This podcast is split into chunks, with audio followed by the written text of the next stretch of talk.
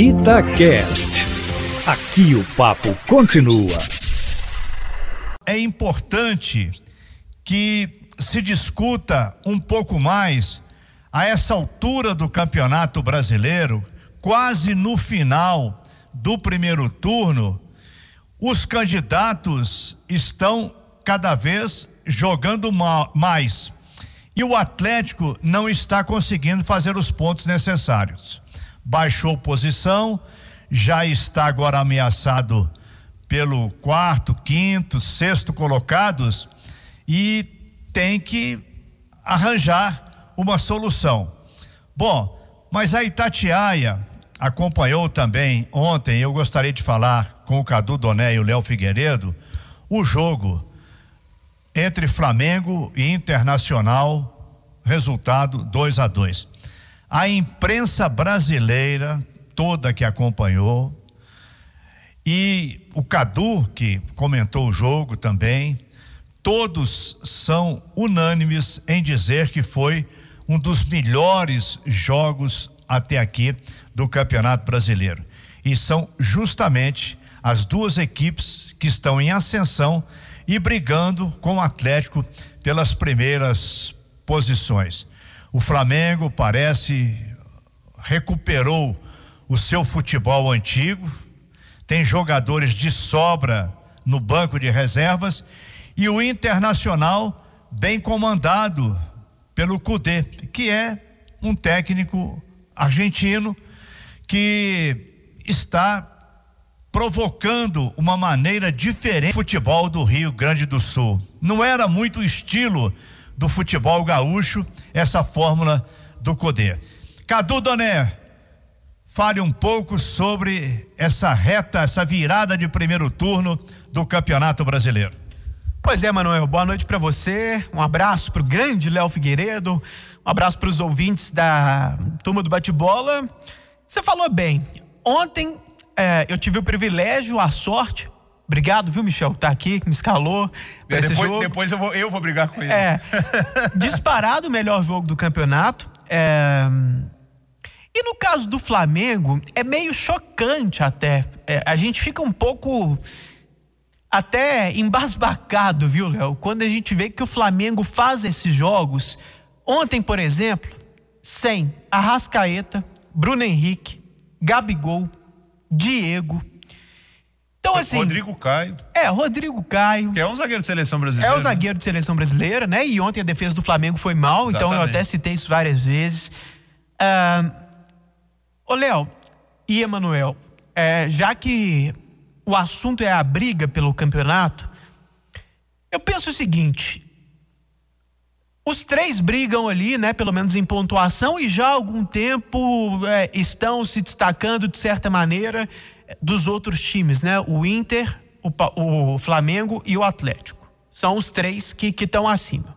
O Atlético realmente, nos últimos 15 pontos, ganhou só cinco, teve uma queda. Mas assim, é time titular, elenco e quantidade de jogador para decidir o Flamengo tem numa quantidade que não é que os outros é, não têm, não. É que eu acho que sim. Se você somar os elencos de Inter, e Atlético, de Inter e Atlético, não dá o elenco do Flamengo. De jogador de decisão.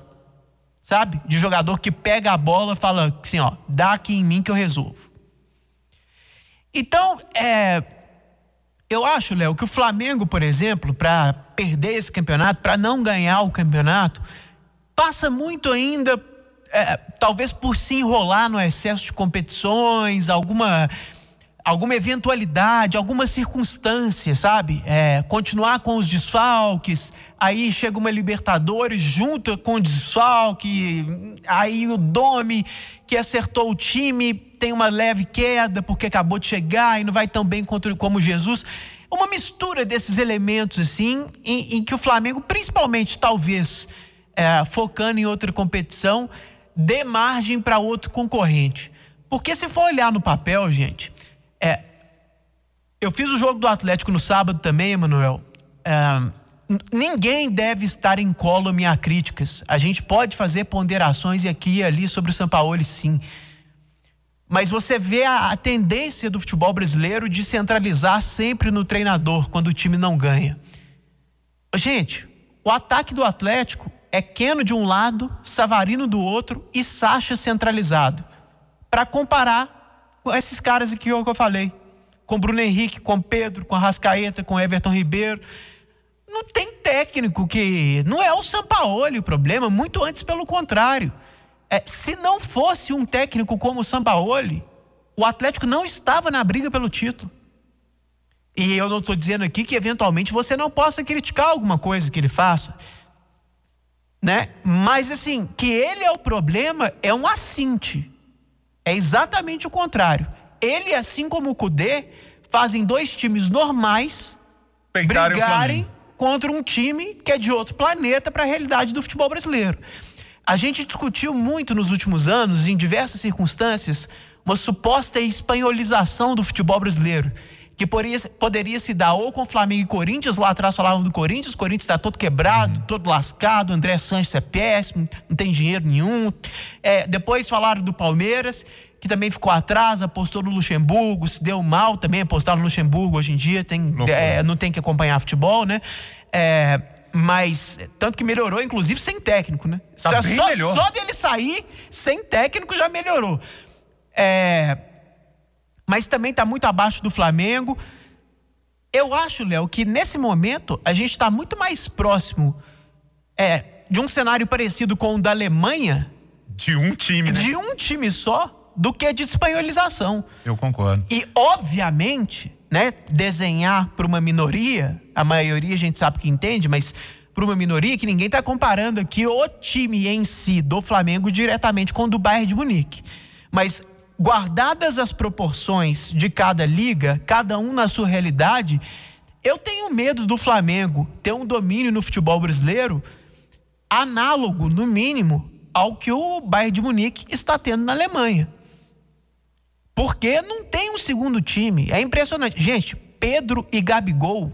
No mesmo time. No mesmo time. Um é reserva Os do dois são disparados os, Os melhores, melhores centroavantes. do Brasil estão no mesmo time. E, e Cadu, eu, eu concordo com tudo que você disse. Acho que isso dá mais méritos ainda ao que o Atlético tem feito no Campeonato Brasileiro, dá mais méritos ao que o Inter tem feito no Campeonato Brasileiro e mostra o quanto o Galo e o Inter vão ter que desdobrar para ganhar do Flamengo esse Campeonato Brasileiro.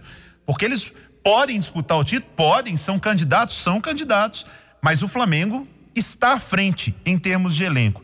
Acho que o Atlético passa por uma oscilação. Como você disse, ninguém passa em branco de não sofrer críticas. O time realmente deu uma caída. Estão faltando gols. Mas quando o Keno estava fazendo gol, a Arana estava fazendo gol, o Natan estava fazendo gol, o, o Sacha estava tranquilo. Aí agora o Sacha está sendo muito cobrado também. O Atlético precisa acertar as finalizações tem coisas para melhorar. Se possível, contratar esse atacante para o Sampaoli, porque pode melhorar lá na frente. Agora eu já achei não... esquisito o noticiário do Cláudio. Óbvio que não por parte do Cláudio, que é sempre muito preciso nas informações. Mas a gente estava no estúdio, um olhou aqui para o outro. Que o Sampaoli, talvez, aí eu entro justamente no aspecto que o, o, acho que o Manel passou, esbarrou nele ali, mas ameaçou a falar e eu, eu eu tendo a concordar, viu, Emanuel? Eu acho que a principal crítica que a gente pode fazer com ao Sampaoli é muito mais com relação a algumas indicações pontuais, é, o dinheiro que poderia ser gasto de é. outra forma, do que enquanto técnico em si no trabalho do time no dia a dia, em aspecto tático, por exemplo. Não, mas aí eu vou pegar um comentário de um cara que eu gosto e muito. Ele, ele já que me... disse o seguinte: ah. depende de quanto você tem para gastar. Ah, muito obrigado. Né? É. foi o que você disse, depende de quanto você tem é, para gastar. É por isso que eu, é, exatamente. Porque contratou um goleiro e não precisava. Mas se você tem dinheiro para contratar o goleiro e o atacante? É, exatamente. É. Se, se conseguir o atacante, mas assim, como a gente, por mais que o Atlético também tem uma situação uh, particular pela ajuda louvável do, do Rubens Menin, do Rafael Menin, que, que merecem todos os elogios da torcida do Atlético, a gente não sabe qual que é o limite, né? Então, assim, eu não sei se o São Paulo poderia ter mais bom senso, e essa talvez seja uma crítica mais, mais acertada a ser feita, não só no trabalho dele no Atlético, no Santos foi assim também. ele não era criticado como treinador, ele era mais criticado como indicação, hum. como indicador. Ele indicou o Thiago Neves, né, gente? O Cueva no É, Santos. não, e o Thiago Neves, o Thiago Neves a gente viu, é um cadáver em campo, né? É, a gente viu no sábado contra o, o não dá. Então, assim, é, ele tem, parece que para indicação ele realmente não é tão bom como ele é para treinador, Léo. Pois é. Oi, Emanuel. Você, você comentou as duas últimas partidas do Cruzeiro, estamos caminhando para o final.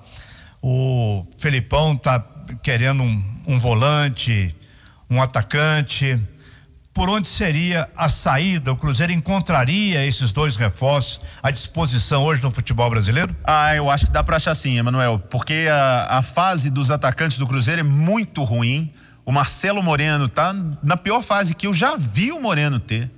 O Sassá também não consegue entregar e o Filipão também insistindo em colocar o Sassá para jogar aberto na esquerda, uma situação que o Enderson e que o Ney Franco não conseguiram com o Sassá, mas eu acho até que falta um pouco de material humano. Mas algumas coisas, e eu comentei isso durante os jogos, hoje aqui mais cedo no plantão, Emanuel. O Filipão precisa ver o que a gente já viu desde o início do ano, que alguns jogadores no Cruzeiro precisam de reposição. Lá no ataque precisa e esse volante também, alguém para jogar com o Jadson no meio-campo, que ontem fez mais uma vez um bom jogo, podem qualificar muito o Cruzeiro. E além disso, o Escolar apostar na velocidade, na juventude, para dar mais vida ao time do Cruzeiro. Tem caminho, e você disse bem, chefe, nos últimos seis pontos, para quem estava lá embaixo, que não ganhava nem treinamento coletivo, ganhar quatro tá muito bom de pontuação. Agora tem que melhorar o desempenho do time.